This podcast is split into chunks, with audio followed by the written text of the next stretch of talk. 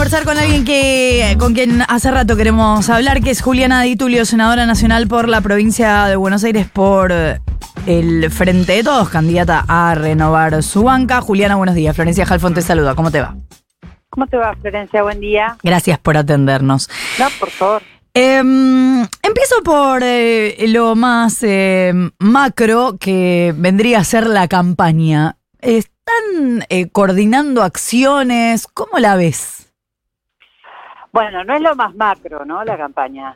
La- lo macro es la economía, Bueno, pero eh, y la vida de los argentinos y argentinas, ¿no? Y mejorársela, intentar mejorársela. Así que en eso estamos peleando, ¿no? Para que los empresarios paguen el bono, para, ¿no? los gobernadores paguen el bono. Traigan, los gobernadores y los intendentes eh, e intendentas también eh, lo paguen. Bueno, estamos eh, en lo macro.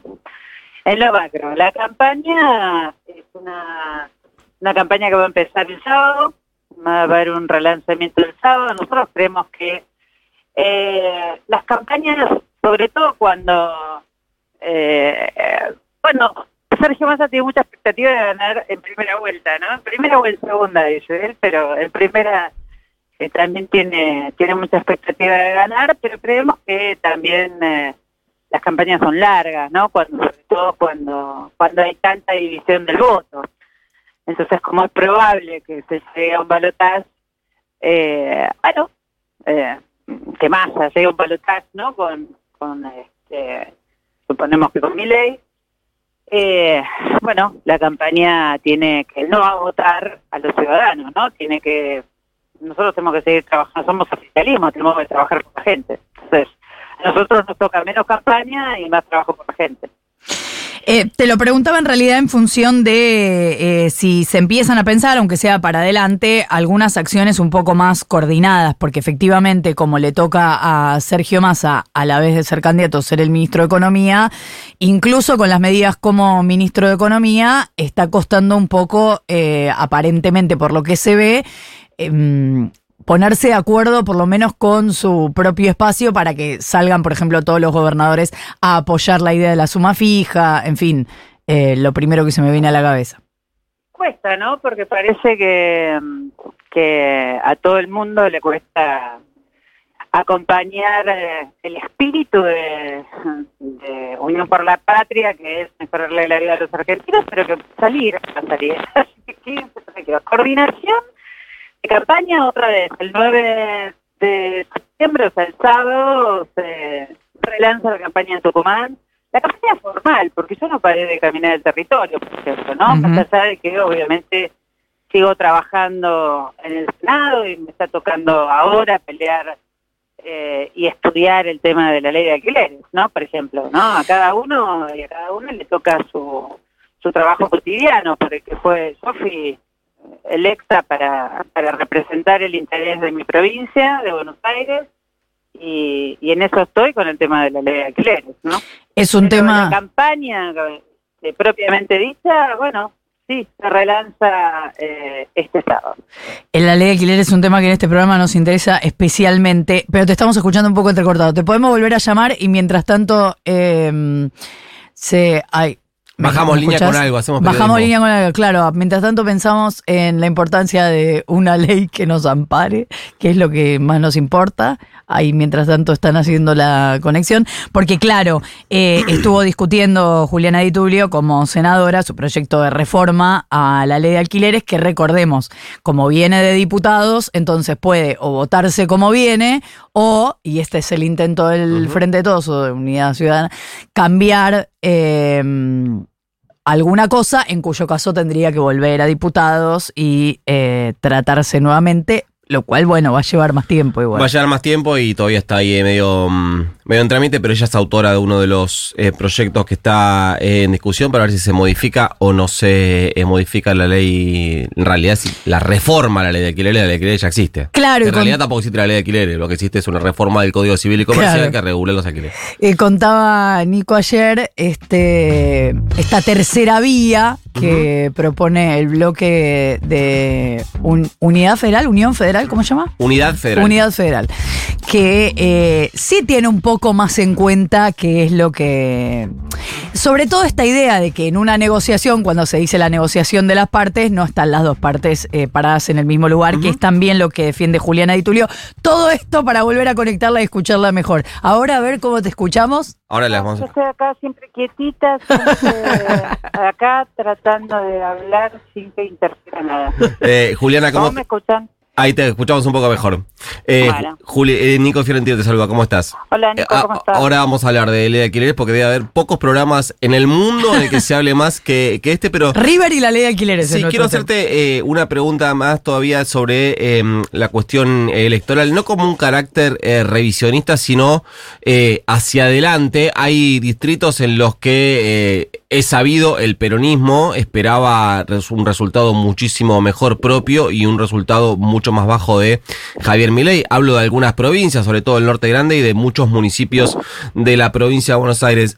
no en términos de reproche a las autoridades territoriales de esos espacios, pero eh, ¿se está eh, charlando para mejorar eso? ¿Se está pensando en qué hacer para mejorar eso? ¿O simplemente la gente vota y ahí no hay estructura, no hay peso, no hay intendente, no hay nada? No, no, sí, en todos lados hay, hay estructura, ¿no? El peronismo es un, es un par- es un espacio político, bueno, el, el PJ, ¿no? Es el partido, pero el peronismo es una maquinaria que, que tiene que ponerse en marcha, ¿no? Eh, En marcha y aceitarse bien para, para poder ganar la elección, ¿no?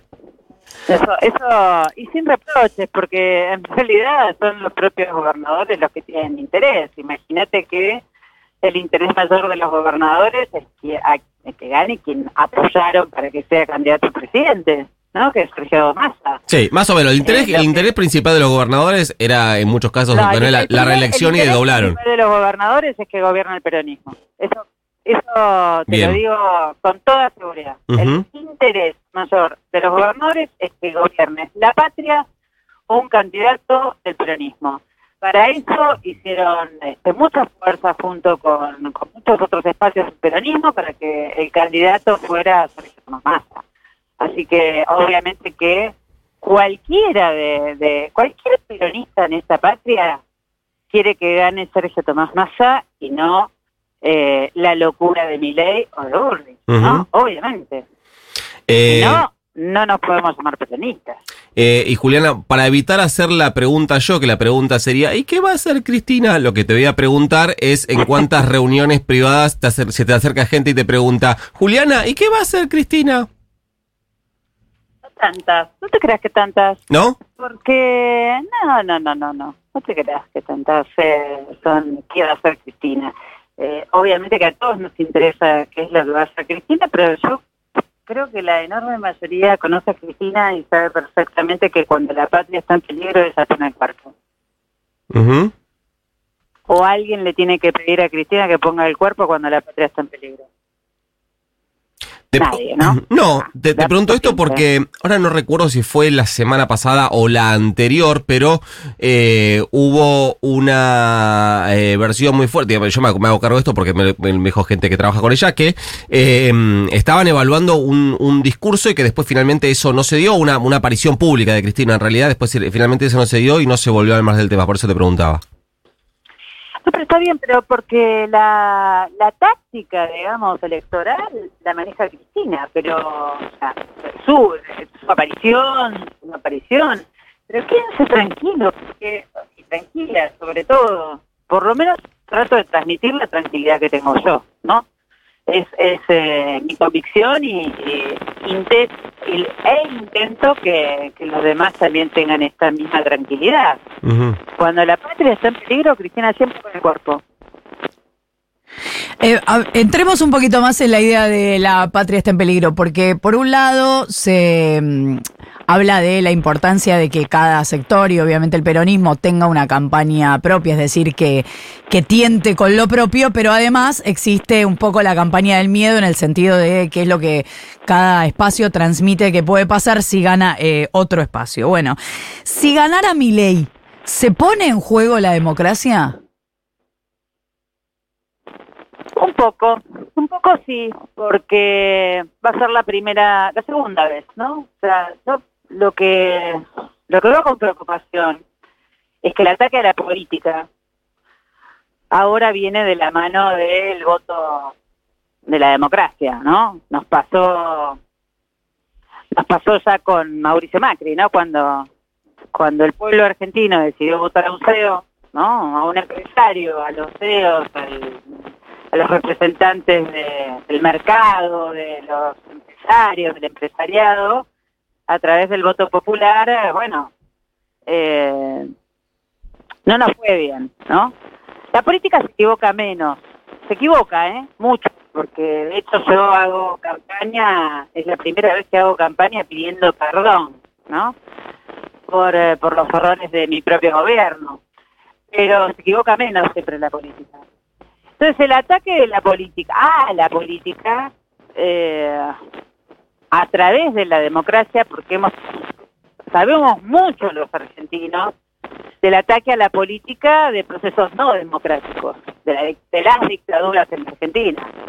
Ahora, de, de mm, gobiernos que llegan a través del voto popular, pero que no vienen de la política y hay un ataque específico a la política, y es casi novedoso, ¿no? Lo tuvimos del 2016 al 2019, o del 2015 al 2019, y ahora mi ley sacó un 30% de los votos, ¿no? Un tercio cada cada espacio político, pero sacó un tercio un tercio de los votos, eh, atacando, ¿no? Y diferenciándose de, la política como si viniera de un repollo. Estamos hablando de dos candidatos que son diputados nacionales, nada más ni nada menos que son diputados nacionales y son parte del sistema, nada más lejos de, de ser este por fuera del sistema, sobre todo cuando hablan de casta, ¿no? Que es la descendencia, bueno, nada más casta que la hija de un militar que, que estuvo implicado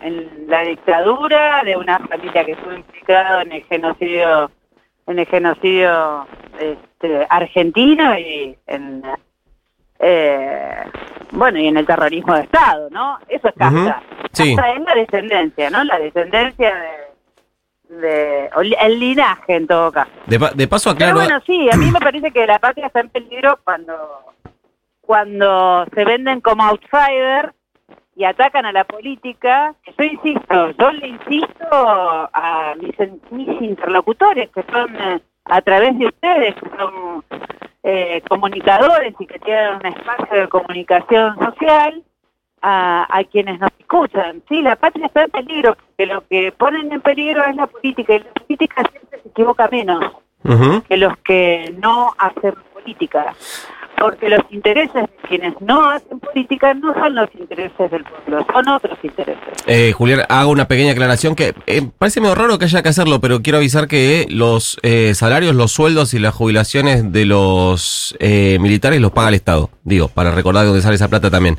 Eh, Julián, ahora sí, quiero... Y además la voto yo. Eh, que soy senadora y la votan los diputados, o sea, ella también.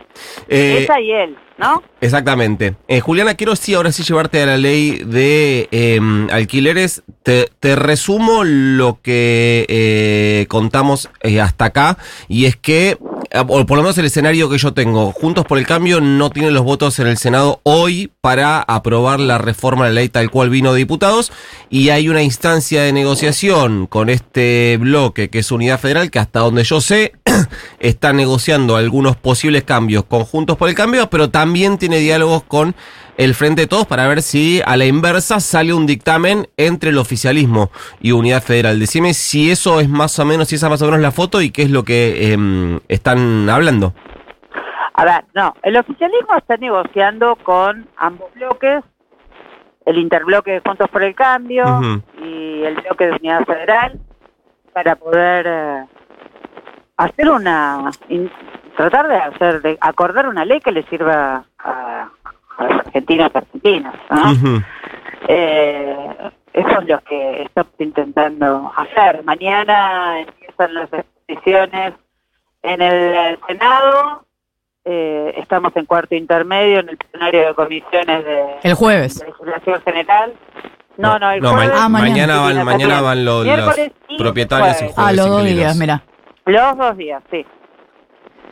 Eh, así que vamos a vamos a escuchar, no porque haya dos partes iguales, sino porque porque es cierto que a mí me- lo que sí me preocupa diferenciar es que hay propietarios y propietarias que también queremos proteger porque porque tienen una o dos unidades para para poner en, en locación, digamos, en el- para con fines, digamos, para, para alquilar eh, una casa habitación, que es lo que queremos, ¿no? Que, que queremos que vuelva al mercado muchas es- mucha oferta eh, y, y que y estamos estudiando mucho la posibilidad de que el Estado beneficie a los propietarios que tienen entre uno y dos eh, unidades para, para alquilar, para que también el Estado ponga su parte, no la ponga el inquilino, tampoco pierda el propietario, pero que que bueno que podamos hacer una, una ley que sea Y, y Juliana, y, que en- sea obviamente justa sobre todo para los y ¿no? estricta, estrictamente de lo que eh, vino diputado, o por, básicamente de la- las tres cuestiones centrales a la hora de regular alquileres, que son eh, los plazos de actualización, el índice de actualización y los plazos de duración de, de contrato, ¿qué, ¿qué se está hablando? ¿Podría pasarse de cuatro a seis meses, por ejemplo? Yo te digo lo que lo que estamos, lo que yo creo que tiene que suceder. A no, ver. no es lo que el bloque entero. Te voy a hablar por eh, Por Juliana Di Tulio. Muy bien. por Di Tulio, ¿eh? Sí. No estoy hablando por el por el bloque de Unidad Ciudadana ni por Bien. el bloque del Frente de Todos. Estoy hablando con Juliana Di Tulio que hoy que estoy dando esta pelea y esta discusión en el Senado en general, ¿no? A ver. Yo creo que tienen que volver a tres años el alquiler. Eh, ustedes saben que los diputados y las diputadas bajaron a dos años no solo el alquiler de habitación, sino también el alquiler de los comercios, ¿no? Eso Sí. nadie se enteró, pero... Nadie se enteró porque la CAME, la CAME, por ejemplo, no se pronunció, que me, me resulta bastante raro. Porque, porque como no sale en los grandes medios, entonces parece como que no existiera, pero lo bajaron, ¿eh? Bajaron a dos años cuando se enteren los comerciantes, les va a agarrar un ataque. Pero, eh, así que, que ti- tienen que volver a tres años, este, tanto eh, para alquiler de habitación como para, para comercio. Sí. ¿Y por qué si tiene que si tiene que tener este, una proyección de tres años un comercio, no tiene que tener una familia, no? O sea, yo lo que no puedo entender es esta diferencia de un comercio necesita más tiempo que una familia. Una familia necesita por lo menos, por lo menos un, eh, una renovación de alquiler de tres años para que un niño o una niña no tenga que cambiar de colegio, mínimo. La escolaridad de una niña o un niño es central. ¿no? Para poder armar una, una familia, Bien. eh, bueno, tiene que ser absolutamente central poder poder alquilar, aunque sea renovar una sola vez. Entonces, para mí tres años son centrales. ¿Y respecto a, a plazo de actualización y el índice? Plazo de actualización, yo creo que si hay un si hay un índice que es claro, que para mí es el índice salarial, y puede ser cada seis meses, el índice salarial total que da el INDEC, que como es una combinación de no solamente de formales, sino también de informales, porque no y además da una un, un índice más real de lo que es el país, no de lo que es la ciudad de Buenos Aires. No es lo mismo eh, el, el, el índice salarial de la ciudad de Buenos Aires de la provincia de Buenos Aires, ni tampoco el Chaco, ni tampoco este, la Patagonia. No tiene, no es. Entonces hay que usar un índice que sea un índice más parecido a un promedio nacional. Ese promedio nacional creemos nosotros que tiene que ver con poder hacer una tomar un, un índice que lo tiene que lo toma el INDEC mes a mes, que es una combinación de los empleados formales, los trabajadores formales y los trabajadores informales.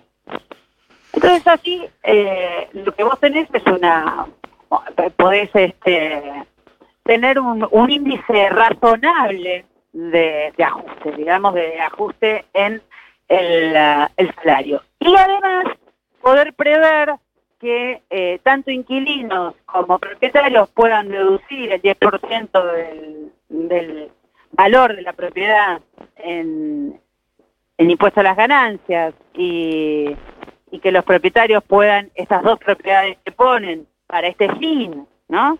Eh, poder deducirlo de, mm, no pagar eh, bienes personales por estas dos propiedades que ponen en alquiler, me parece que lo que hace es compensar, eh, sobre todo en términos de un país con coyuntura, en una coyuntura de, de una inflación alta, eh, bueno, los inquilinos no pagan eh, por inflación y, y los propietarios este, pueden tener un índice más o menos, un índice absolutamente razonable.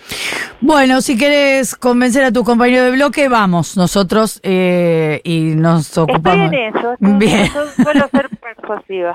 Juliana Di Tulio, senadora nacional por la provincia de Buenos Aires del Frente de Todos. Muchas gracias, Juliana, por habernos Nada, Yo atendido. les agradezco a ustedes que tengan muy buen día. Igualmente, un abrazo. 8 y 8 de la mañana.